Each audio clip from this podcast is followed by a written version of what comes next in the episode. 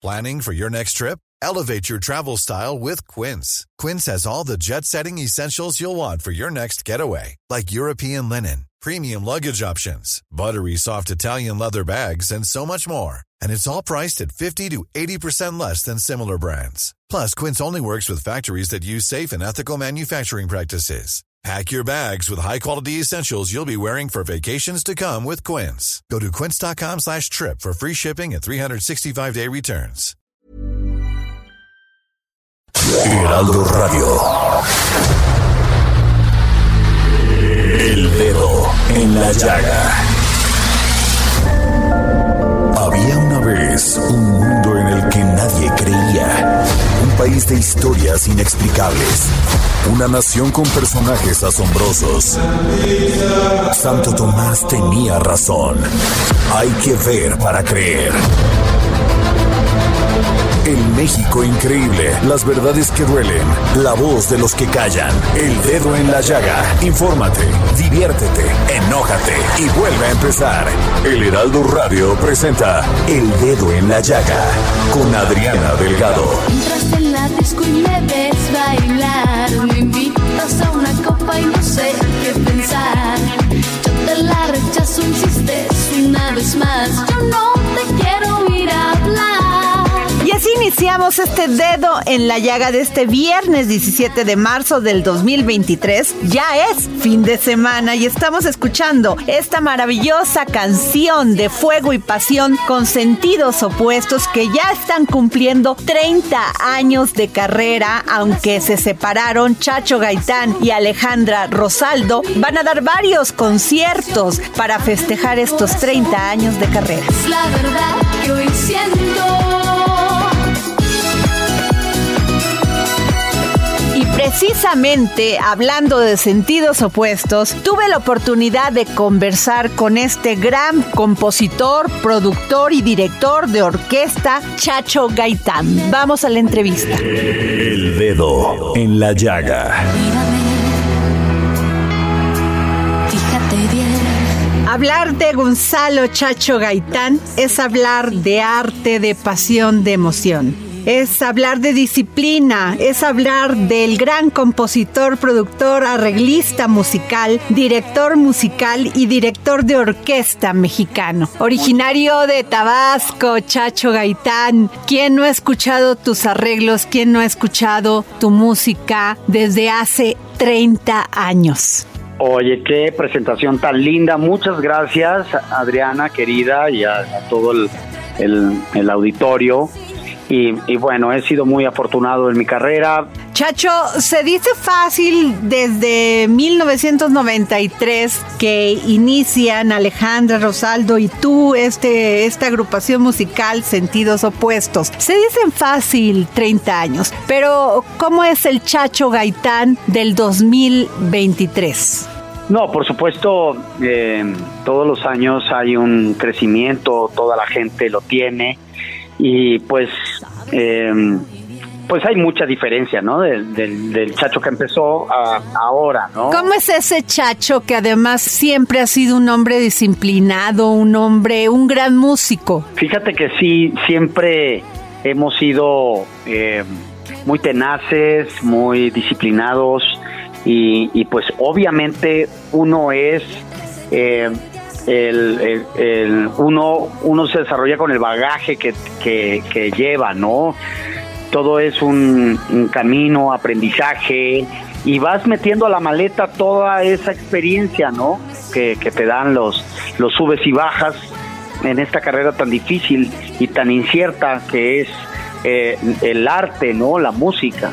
Pero el, en- he sido muy afortunado debido al, a lo a lo versátil que ha sido mi carrera, ¿no? Me gusta, siempre me ha gustado investigar, estudiar, eh, organizarme y, y, bueno, los resultados los resultados siempre que trabajas, siempre, siempre que estés enfocado, ¿no? Pues lo- los resultados se ven. Yo siempre he dicho que, y estoy seguro que, eh, que lo más difícil es encontrar para, eh, para saber para qué eres bueno, ¿no?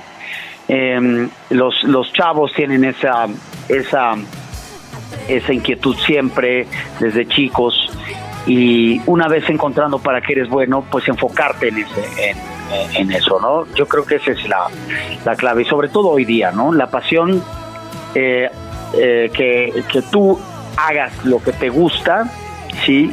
Eh, pues entonces nunca vas a trabajar.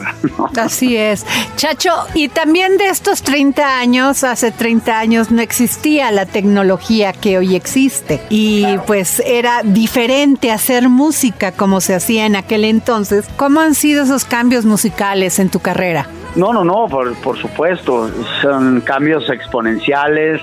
Ya no se puede hablar de una industria discográfica, ¿no? Nada más. Eh, una industria de la música. Los cambios eh, son muy constantes, sí, prácticamente cada, eh, cada seis meses. Te tienes, tienes que estar constantemente actualizándote en, no solamente en técnicas musicales, ¿no? De orquestación, de arreglo, de, de, varias cosas que siempre, siempre hay este material para, para aprender, sino que también en el en el rollo tecnológico, tienes que estar a la vanguardia siempre en el software, tanto en software como en el hardware, y, pues son herramientas actuales muy importantes, ¿no? Y, y bueno, también por otra parte, crecer con esa escuela eh, para mí, eh, eh, con esa escuela, digamos, tradicional de hacer los arreglos a pluma, a score, este, pues ha sido muy, muy importante para mí en mi carrera, ¿no? Porque ves, claro, este, ves de otro punto de vista las herramientas las usas de otro de otra manera las herramientas actuales digitales ¿no?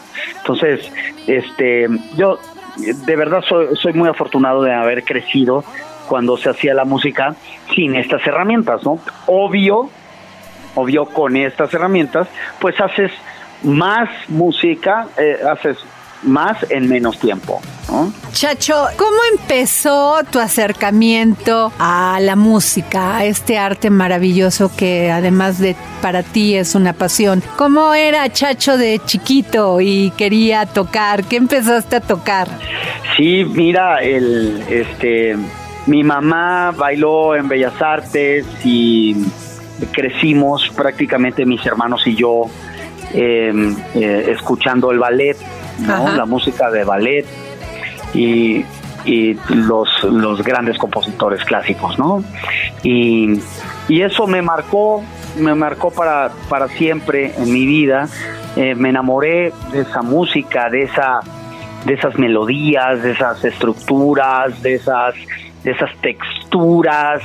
Y em, me acuerdo desde que tuve eh, conciencia que mis papás me compraron un organito eh, chiquitito y este y cuando apreté la primera tecla y recibí una recompensa inmediata, entonces fue un amor a primera vista con ese eh, con, con el instrumento, ¿no? Es decir, yo tenía una recompensa cada vez que yo tocaba algo cuando yo quería y a la hora quería, eh, a la hora que quería. Entonces eso me marcó muchísimo y y, claro, después eh, eh, mis papás se dieron cuenta este, el, amor que le tenía al, piano, ¿no? Porque después tuvimos oportunidad de tener un piano y, y bueno, se daban cuenta que yo me quedaba los fines de semana cuando estaba desde chiquito, ¿no? Nadie me obligaba a quedarme, este, a evitar salir con mis amiguitos y me quedaba en el piano, ¿no? Y, y sí, fue un amor a primera vista con el instrumento. ¿Cuál fue la primera canción, melodía que aprendiste a tocar? La primerita, bueno, hay un libro de, de este digamos de, de texto de este de casi casi de, del piano en el kinder no que es de un compositor que se llama John Thompson pero me acuerdo que se llamaba se llamaba La Fiesta, que era la primer, la primer, este, la primera lección, ¿no? Creo que eran cuatro o cinco notas y todo, y, este, porque es un método muy bueno ese, este, empezamos, empezamos con la mano derecha, después con la mano izquierda, después algunos piececitos con las dos manos. Y así empecé, así empezó todo el sueño. Y obviamente este, siempre me han gustado siempre me ha gustado las matemáticas, eh, eh, este, investigar y todo eso. Estudié ingeniería en sistemas, no terminé, pero siempre a la par de, mis estudios y, y, de mi inquietud musical, ¿no? Siempre. Chacho, ¿cómo empieza este pues gran triunfo que tuvo Sentidos Opuestos? ¿Cómo se ponen de acuerdo? ¿Cómo inicia este grupo musical? Fíjate que el, este, cuando empecé a acompañar artistas, em, empecé el, el, primer show que tuve eh, ya con acompañado acompañando profesionalmente a un artista fue con me acuerdo que fue con Sasha em, hace muchos años. Y, y, también es, eso me, me marcó muchísimo eh, me encantó hacerlo. Entonces eh, sucede que venían algunos productores de España buscando un buscando hacer como un concepto eh, parecido al de Mecano, con una cantante y dos músicos productores, ¿no? Este, músicos productores, compositores y, arreglistas, etcétera, ¿no? Entonces, Alessandra hacía coros con Lucero y yo después de trabajar con Sasha eh, fui em, fui director musical de Alejandra Guzmán. Wow. Entonces, este pues en ese entonces entre músicos y, coristas y, toda esa industria, eh, pues nos, nos conocíamos todos, ¿no? Y, cuando vienen estos, estos productores, junto con el papá de Alessandra, que eh, fue nuestro manager, eh, entonces nos presentaron, yo conocí a Alessandra en un aeropuerto en 1993, y pues de ahí para el Real, ¿no? Después estuvimos buscando al tercer sentido puesto, que para empezar no, no, nos, no nos llamábamos sentidos opuestos, había muchos nombres ahí en el tintero. Y este, pero bueno, buscamos al tercero, al tercero y no apareció nadie que nos gustara y, y al final decidimos quedarnos los dos, junto con las disqueras, junto con la disquera y el, y el, manager, ¿no? Y así fue como, como comenzó Sentidos Opuestos, ¿no? La, la fusión de de una cantante y un músico, músico productor, ¿no? Con gran éxito, Chacho Gaitán, pero además, Chacho, pues has dirigido la orquestas filarmónicas, has trabajado con Fernando de la Mora, has estado en Bellas Artes, la verdad tu carrera es todo, podríamos tomarnos todo el programa, pero además eres también productor musical de esto que ha sido un fenómeno cofundador y productor musical y director de Mist.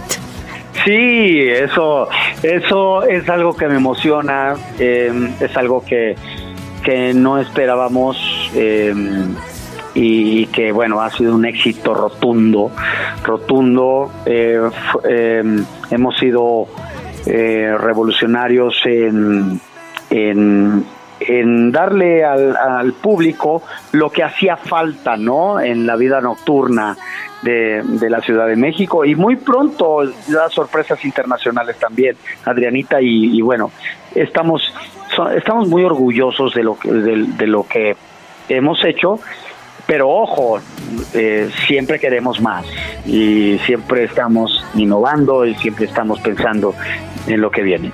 ¿Cómo se ponen de acuerdo? ¿Cómo inicia este gran proyecto de MIS? Mira, eh, todo empezó, eh, María Laura Medina de Salinas, que es nuestra socia, y, bueno, es la primera que, que convocó a todos para, para darle un regalo a Ricardo, ¿sí? su esposo, Em, entonces empezamos ahí a fraguar, ya habíamos hecho algunas fiestas antes, pero pues ella quería dar, eh, dar un súper regalo y, bueno, eh, eh, se empezó a juntar la gente que hoy somos socios hoy día. ¿no? Felipe Fernández del Paso, que es un talentoso director, Alexis Lippert y Memo Alegret, y se conjuntó un, equipo fuera de serie, sinceramente. Y, bueno, empezamos con, con eh, confeccionando 50 minutos de un espectáculo donde la música eh, estaba sin parar desde el principio, un non-stop music concept y, y bueno, eh, donde un, un, show donde no hay un libreto, donde nadie dice buenas noches, no, no hay, digamos, una canción se termina y presentan la siguiente, no. Entonces fue algo diferente eh, en la manera como lo presentamos y bueno, gustó tanto que, que, decidimos hacer una temporada, pero ¿qué crees? No teníamos un segundo acto, entonces eh, eh, todo, todo pasó en una época muy romántica, en, cuestión empresarial increíble. Y, y, bueno, este, este mes de mayo, este próximo mayo, vamos a cumplir siete años de Mist con un éxito rotundo, mi querida Adriana. Chacho, ¿qué sigue para Chacho Gaitán? Que este, además de ser gran esposo, gran papá, ¿qué sigue para Chacho Gaitán? Muchísimas gracias por todas las porras, qué linda. Eh, bueno, siempre, siempre hay nuevos nuevas metas, nuevos objetivos, no tenemos una visión muy clara en, en MIST, eh, artísticamente igual, siempre estamos innovando, siempre estamos produciendo, inventando cosas y, y bueno, viene un año eh, muy productivo para MIST. Sí, vamos a estrenar el nuevo espectáculo de MIST en mayo, precisamente cuando, cuando cumplimos, cuando cumplamos siete años.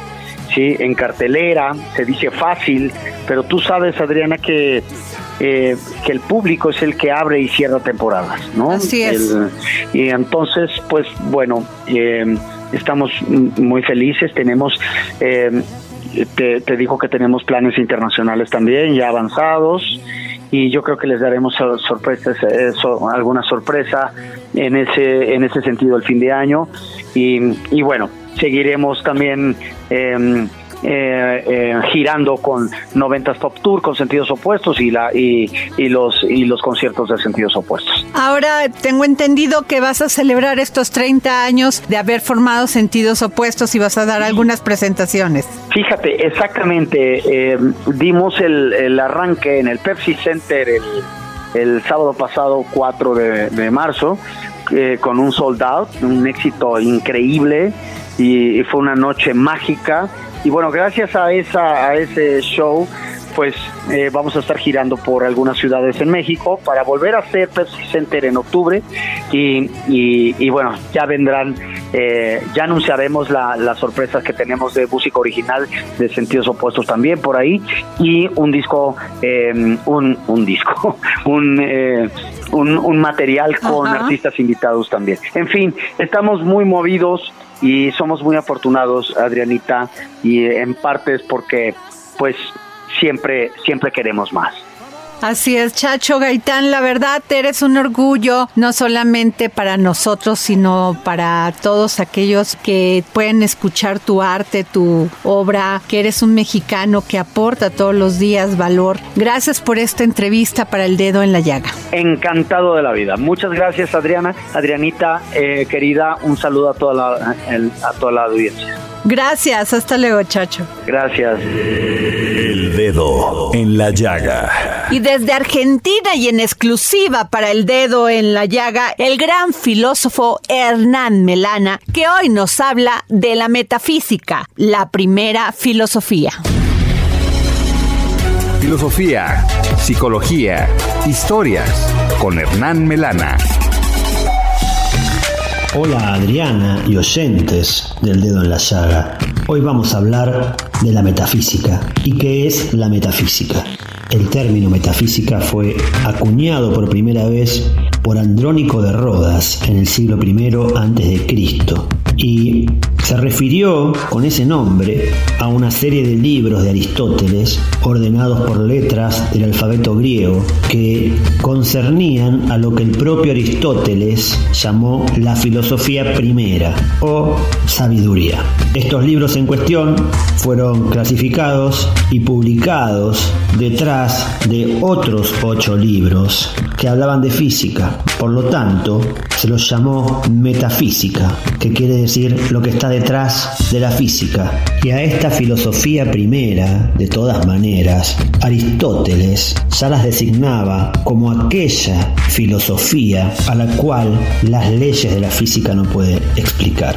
Es decir, los asuntos que no estaban atados a la naturaleza, que tenían otras leyes. Esta filosofía primera, esta metafísica, es la que Tomás de Aquino dirá que es la ciencia de la verdad, pero no de cualquier verdad, sino de la verdad, que es el origen de toda verdad. En palabras de Tomás de Aquino, esa verdad que pertenece al primer principio por el cual todas las cosas son. La verdad que pertenece a tal principio es evidentemente la fuente de toda verdad. Francis Bacon consideraba que la metafísica era la ciencia de las causas formales y finales, a diferencia de la física, que es la ciencia de las causas materiales y eficientes. Sin embargo, muchos pensadores, sobre todo modernos, se mantenían muy alejados de la idea de la metafísica, diciendo que jamás podía ser una ciencia aquello que estudiara el alma, el espíritu, a Dios, al dolor,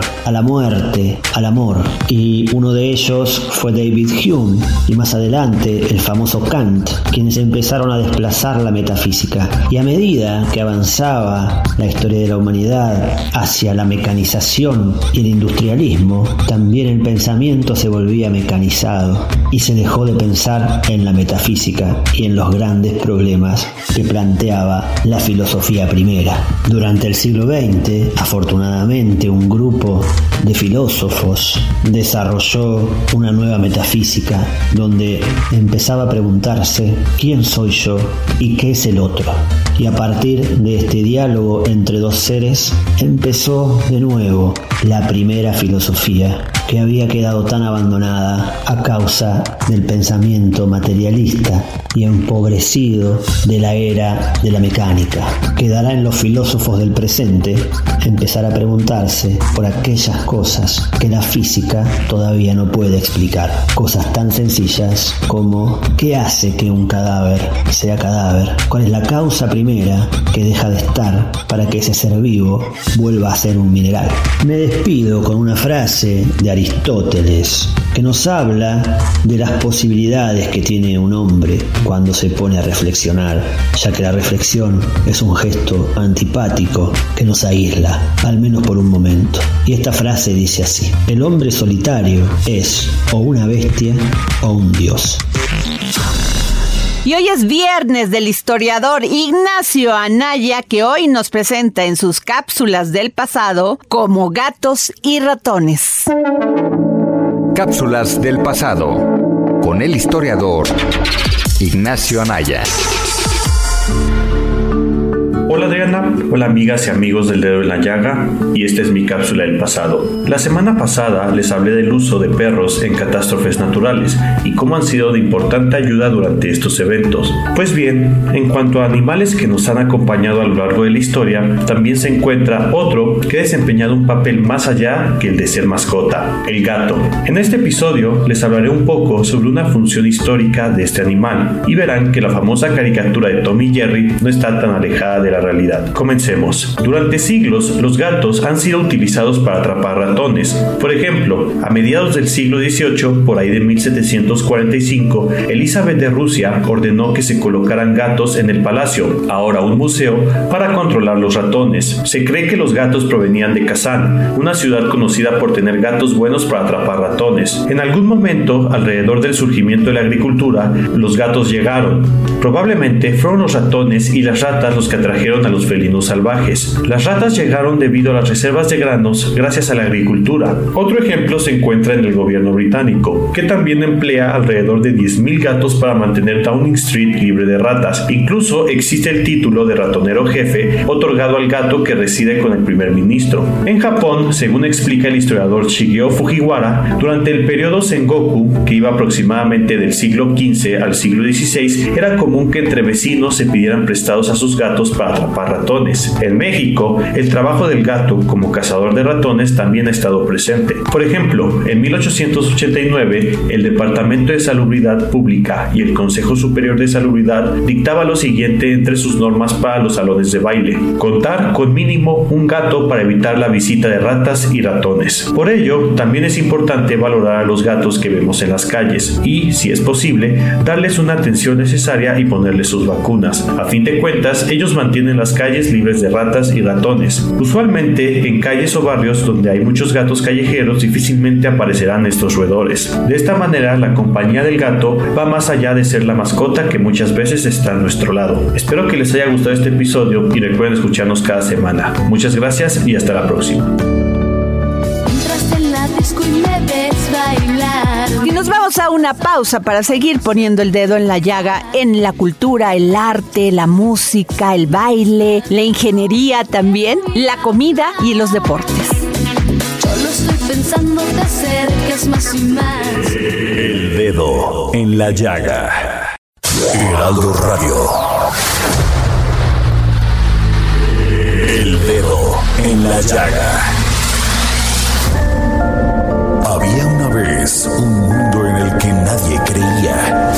País de historias inexplicables. Una nación con personajes asombrosos. Santo Tomás tenía razón. Hay que ver para creer. El México increíble, las verdades que duelen, la voz de los que callan, el dedo en la llaga. Infórmate, diviértete, enójate y vuelve a empezar.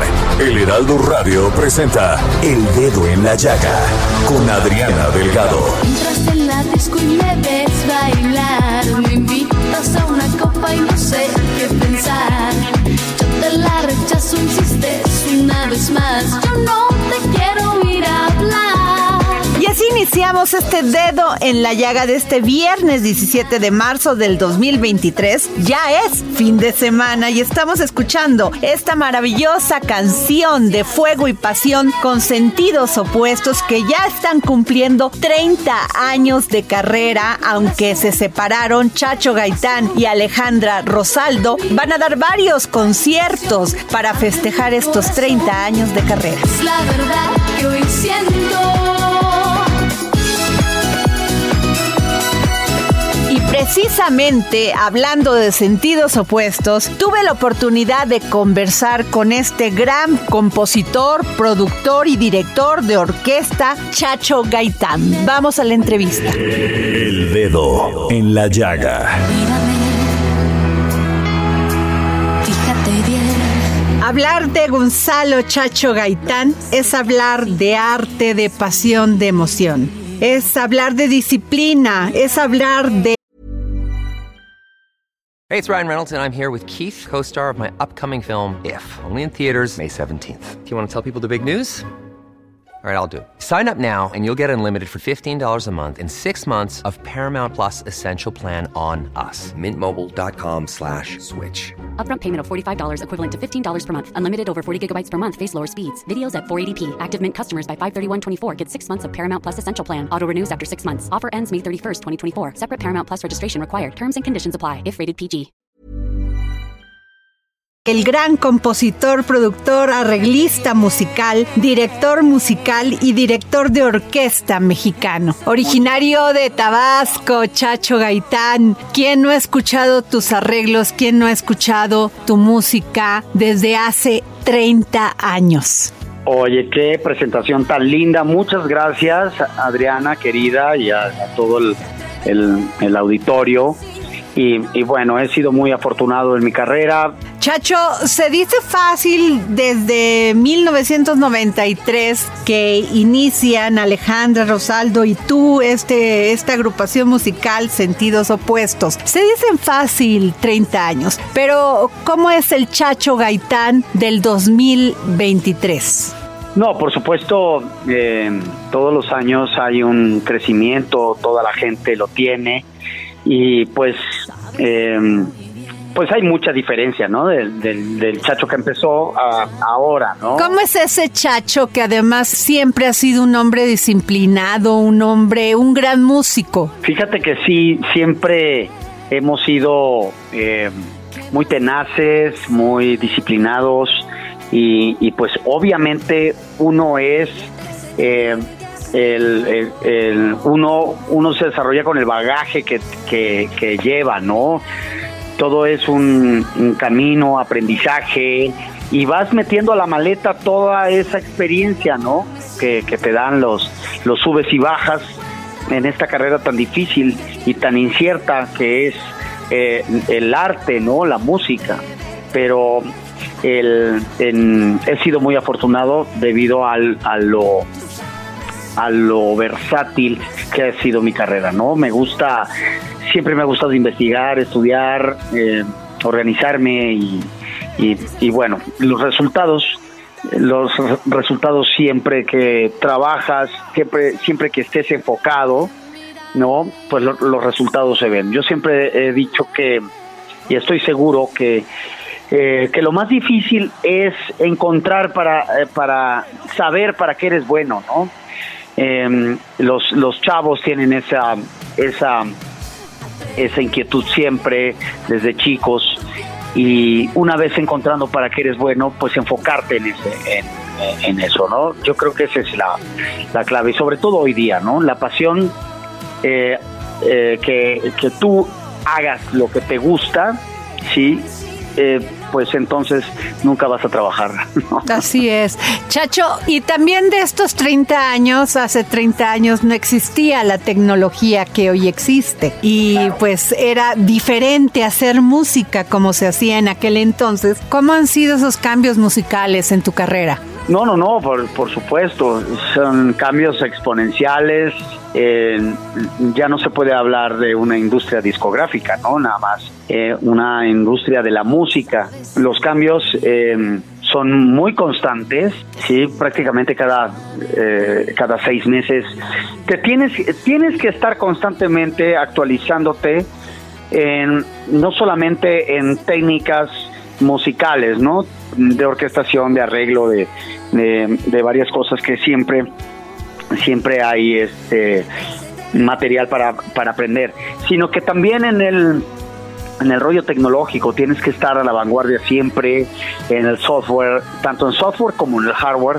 Y, y pues son herramientas actuales muy importantes, ¿no? Y, y bueno, también por otra parte, crecer con esa escuela eh, para mí, eh, eh, con esa escuela, digamos, tradicional de hacer los arreglos a pluma, a score, este, pues ha sido muy, muy importante para mí en mi carrera, ¿no? Porque ves, claro, este, ves de otro punto de vista las herramientas las usas de otro de otra manera las herramientas actuales digitales ¿no? entonces este yo de verdad soy, muy afortunado de haber crecido cuando se hacía la música sin estas herramientas, ¿no? Obvio, obvio con estas herramientas, pues haces más música, eh, haces más en menos tiempo. Chacho, ¿cómo empezó tu acercamiento a la música, a este arte maravilloso que además de para ti es una pasión? ¿Cómo era Chacho de chiquito y quería tocar? ¿Qué empezaste a tocar? Sí, mira, el este mi mamá bailó en Bellas Artes y crecimos prácticamente mis hermanos y yo em, eh, escuchando el ballet la música de ballet y, los, los grandes compositores clásicos, ¿no? Y, eso me marcó, me marcó para, para siempre en mi vida. Eh, me enamoré de esa música, de esa de esas melodías, de esas estructuras, de esas, de esas texturas. Y em, me acuerdo desde que tuve eh, conciencia que mis papás me compraron un organito chiquitito y este y cuando apreté la primera tecla y recibí una recompensa inmediata, entonces fue un amor a primera vista con ese con, con el instrumento, ¿no? Es decir, yo tenía una recompensa cada vez que yo tocaba algo cuando yo quería y a la hora quería, eh, a la hora que quería. Entonces eso me marcó muchísimo y y, claro, después eh, eh, mis papás se dieron cuenta eh, este, el, amor que le tenía al, piano, ¿no? Porque después tuvimos oportunidad de tener un piano y, y bueno, se daban cuenta que yo me quedaba los fines de semana cuando estaba desde chiquito, ¿no? Nadie me obligaba a quedarme, este, a evitar salir con mis amiguitos y me quedaba en el piano, ¿no? Y, y sí, fue un amor a primera vista con el instrumento. ¿Cuál fue la primera canción, melodía que aprendiste a tocar? La primerita, bueno, hay un libro de, de este digamos de, de texto de este de casi casi de, del piano en el kinder no que es de un compositor que se llama John Thompson pero me acuerdo que se llamaba se llamaba La Fiesta, que era la primer, la primer, este, la primera lección, ¿no? Creo que eran cuatro o cinco notas y todo, y, este, porque es un método muy bueno ese. Este, empezamos, empezamos con la mano derecha, después con la mano izquierda, después algunos piececitos con las dos manos. Y así empecé, así empezó todo el sueño. Y obviamente, este, siempre me han gustado siempre me ha gustado las matemáticas, eh, eh, este, investigar y todo eso. Estudié ingeniería en sistemas, no terminé, pero siempre a la par de, mis estudios y, y de mi inquietud musical, ¿no? Siempre. Chacho, ¿cómo empieza este pues gran triunfo que tuvo Sentidos Opuestos? ¿Cómo se ponen de acuerdo? ¿Cómo inicia este grupo musical? Fíjate que el, este, cuando empecé a acompañar artistas, em, empecé el, el, primer show que tuve eh, ya con acompañado acompañando profesionalmente a un artista fue con me acuerdo que fue con Sasha em, hace muchos años y, y, también es, eso me, me marcó muchísimo, eh, me encantó hacerlo. Entonces eh, sucede que venían algunos productores de España eh, buscando un buscando hacer como un concepto parecido al de Mecano con una cantante y dos músicos productores, ¿no? Este músicos productores, compositores y, y arreglistas, etcétera, ¿no? Entonces Alessandra hacía coros con Lucero y yo después de trabajar con Sasha eh, fui em, fui director musical de Alejandra Guzmán. Wow. Entonces este pues en ese entonces entre músicos y coristas y, toda esa industria eh, pues nos, nos conocíamos todos, ¿no? Y, cuando vienen estos estos productores junto con el papá de Alessandra que eh, fue nuestro manager eh, entonces nos presentaron, yo conocí a Alessandra en un aeropuerto en 1993 y pues de ahí para el Real, ¿no? Después eh, estuvimos buscando al tercer sentido opuesto, que para empezar no, no, nos, no nos llamábamos sentidos opuestos, había muchos nombres ahí en el tintero.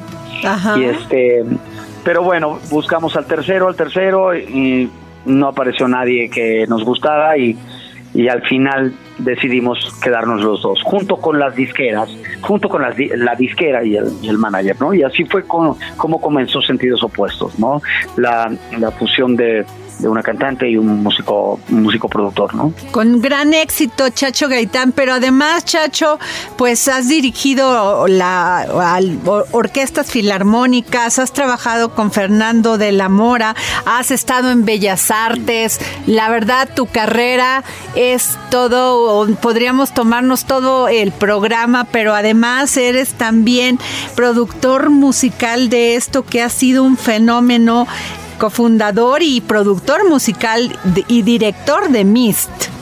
Sí, eso, eso es algo que me emociona, em, es algo que, que no esperábamos em, y que bueno, ha sido un éxito rotundo, rotundo. Eh, em, hemos sido eh, revolucionarios en, en en darle al, público lo que hacía falta, ¿no? En la vida nocturna de, la Ciudad de México y muy pronto las sorpresas internacionales también, Adrianita y, bueno, estamos estamos muy orgullosos de lo que de, lo que hemos hecho pero ojo, eh, siempre queremos más y siempre estamos innovando y siempre estamos pensando en lo que viene. ¿no? ¿Cómo se ponen de acuerdo? ¿Cómo inicia este gran proyecto de Miss? Mira, eh, todo empezó, eh, eh, María Laura Medina de Salinas, que es eh, nuestra socia, y,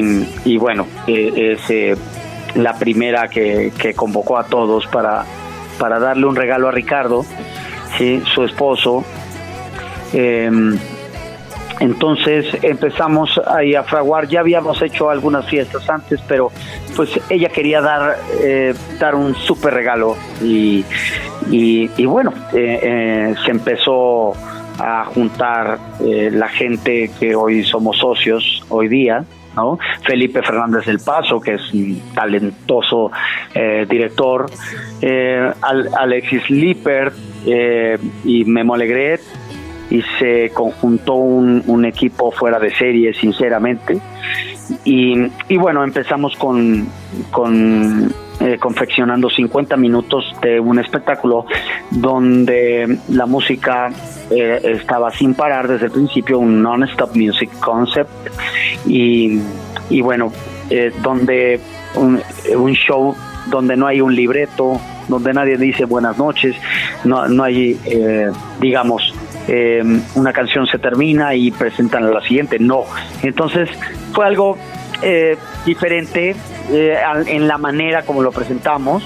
Y bueno, gustó tanto que, que, decidimos hacer una temporada, pero ¿qué crees? No teníamos un segundo acto, entonces eh, todo, todo pasó en una época muy romántica, en cuestión empresarial increíble. Y, y bueno, eh, este, este mes de mayo, este próximo mayo, vamos a cumplir siete años de Mist con un éxito rotundo, mi querida Adriana. Chacho, ¿qué sigue para Chacho Gaitán? Que este, además de ser gran esposo, gran papá, ¿qué sigue para Chacho Gaitán? Muchísimas gracias por todas las porras, qué linda. Eh, bueno, siempre, siempre hay nuevos, nuevas metas, nuevos objetivos, ¿no? Tenemos una visión muy clara en, en Mist, eh, artísticamente igual, siempre estamos innovando, siempre estamos produciendo, inventando cosas. Y, y bueno, viene un año eh, muy productivo para Mist. Sí, vamos a estrenar el nuevo espectáculo de Mist en mayo, precisamente cuando, cuando cumplimos, cuando cumplamos siete años. Sí, en cartelera, se dice fácil, pero tú sabes, Adriana, que, eh, que el público es el que abre y cierra temporadas, ¿no? Así es. El- y entonces, pues bueno, eh, estamos muy felices, tenemos... eh, te, te digo que tenemos planes internacionales también ya avanzados y yo creo que les daremos sor- sorpresas, eh, so- alguna sorpresa en ese en ese sentido el fin de año y, y bueno seguiremos también eh, eh, eh, girando con 90 Top Tour con sentidos opuestos y la y, y los y los conciertos de sentidos opuestos. Ahora tengo entendido que vas a celebrar estos 30 años de haber formado sentidos opuestos y vas a dar algunas presentaciones. Fíjate, exactamente, eh, dimos el, el arranque en el Pepsi Center el, el sábado pasado 4 de, marzo eh, con un sold out, un éxito increíble y, y fue una noche mágica. Y bueno, gracias a esa a ese show pues eh, vamos a estar girando por algunas ciudades en México para volver a hacer Pepsi Center en octubre y, y- y bueno, ya vendrán, eh, ya anunciaremos la, las sorpresas que tenemos de música original de sentidos opuestos también por ahí y un disco, eh, un, un disco, un, eh, un, un material con Ajá. artistas invitados también. En fin, estamos muy movidos y somos muy afortunados, Adrianita, y en parte es porque pues siempre, siempre queremos más. Así es, Chacho Gaitán, la verdad eres un orgullo, no solamente para nosotros, sino para todos aquellos que pueden escuchar tu arte, tu obra, que eres un mexicano que aporta todos los días valor. Gracias por esta entrevista para el dedo en la llaga. Encantado de la vida. Muchas gracias, Adriana. Adrianita, eh, querida, un saludo a toda la, a toda la audiencia. Gracias, hasta luego, Chacho. Gracias. El dedo en la llaga. Y desde Argentina y en exclusiva para el dedo en la llaga, el gran filósofo Hernán Melana, que hoy nos habla de la metafísica, la primera filosofía. Filosofía, psicología, historias con Hernán Melana. Hola Adriana y oyentes del dedo en la llaga. Hoy vamos a hablar de la metafísica. ¿Y qué es la metafísica? El término metafísica fue acuñado por primera vez por Andrónico de Rodas en el siglo I a.C. y se refirió con ese nombre a una serie de libros de Aristóteles ordenados por letras del alfabeto griego que concernían a lo que el propio Aristóteles llamó la filosofía primera o sabiduría. Estos libros en cuestión fueron clasificados y publicados detrás de otros ocho libros que hablaban de física. Por lo tanto, se los llamó metafísica, que quiere decir lo que está detrás de la física. Y a esta filosofía primera, de todas maneras, Aristóteles ya las designaba como aquella filosofía a la cual las leyes de la física no pueden explicar. Es decir, los asuntos que no estaban atados a la naturaleza, que tenían otras leyes. Esta filosofía primera, esta metafísica, es la que Tomás de Aquino dirá que es la ciencia de la verdad, pero no de cualquier verdad, sino de la verdad, que es el origen de toda verdad. En palabras de Tomás de Aquino, esa verdad que pertenece al primer principio por el cual todas las cosas son. La verdad que pertenece a tal principio es evidentemente la fuente de toda verdad. Francis Bacon consideraba que la metafísica era la ciencia de las causas formales y finales, a diferencia de la física, que es la ciencia de las causas materiales y eficientes. Sin embargo, muchos pensadores, sobre todo modernos, se mantenían muy alejados de la idea de la metafísica, diciendo que jamás podía ser una ciencia aquello que estudiara el alma, el espíritu, a Dios, al dolor, a la muerte, al amor. Y uno de ellos fue David Hume, y más adelante el famoso Kant, quienes empezaron a desplazar la metafísica. Y a medida que avanzaba la historia de la humanidad hacia la mecanización y el industrialismo, también el pensamiento se volvía mecanizado y se dejó de pensar en la metafísica y en los grandes problemas que planteaba la filosofía primera. Durante el siglo XX, afortunadamente, un grupo de filósofos desarrolló una nueva metafísica donde empezaba a preguntarse quién soy yo y qué es el otro. Y a partir de este diálogo entre dos seres empezó de nuevo la primera filosofía que había quedado tan abandonada a causa del pensamiento materialista y empobrecido de la era de la mecánica. Quedará en los filósofos del presente empezar a preguntarse por aquellas cosas que la física todavía no puede explicar. Cosas tan sencillas como qué hace que un cadáver sea cadáver, cuál es la causa primera que deja de estar para que ese ser vivo vuelva a ser un mineral. Me despido con una frase de Aristóteles que nos habla de las posibilidades que tiene un hombre cuando se pone a reflexionar, ya que la reflexión es un gesto antipático que nos aísla, al menos por un momento. Y esta frase dice así, el hombre solitario es o una bestia o un dios. Y hoy es viernes del historiador Ignacio Anaya, que hoy nos presenta en sus cápsulas del pasado como gatos y ratones. Cápsulas del pasado con el historiador Ignacio Anaya.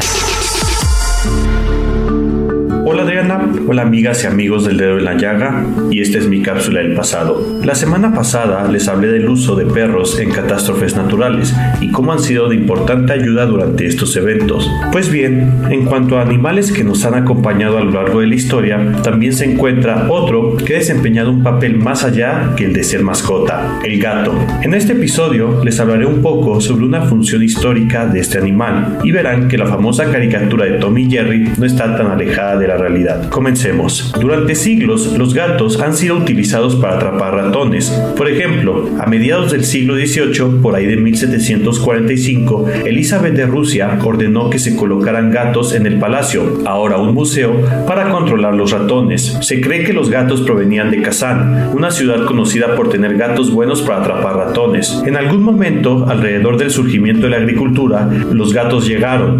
Probablemente fueron los ratones y las ratas los que atrajeron a los felinos salvajes. Las ratas llegaron debido a las reservas de granos gracias a la agricultura. Otro ejemplo se encuentra en el gobierno británico, que también emplea alrededor de 10.000 gatos para mantener Downing Street libre de ratas. Incluso existe el título de ratonero jefe otorgado al gato que reside con el primer ministro. En Japón, según explica el historiador Shigeo Fujiwara, durante el periodo Sengoku, que iba aproximadamente del siglo XV al siglo XVI, era común que entre vecinos se pidieran prestados a sus gatos para atrapar ratones. En México, el trabajo del gato como cazador de ratones también ha estado presente. Por ejemplo, en 1889, el Departamento de Salubridad Pública y el Consejo Superior de Salubridad dictaba lo siguiente entre sus normas para los salones de baile. Contar con mínimo un gato para evitar la visita de ratas y ratones. Por ello, también es importante valorar a los gatos que vemos en las calles y, si es posible, darles una atención necesaria y ponerles sus vacunas. A fin de cuentas, ellos mantienen las calles libres de ratas y ratones. Usualmente, en calles o barrios donde hay muchos gatos callejeros, difícilmente aparecerán estos roedores. De esta manera, la compañía del gato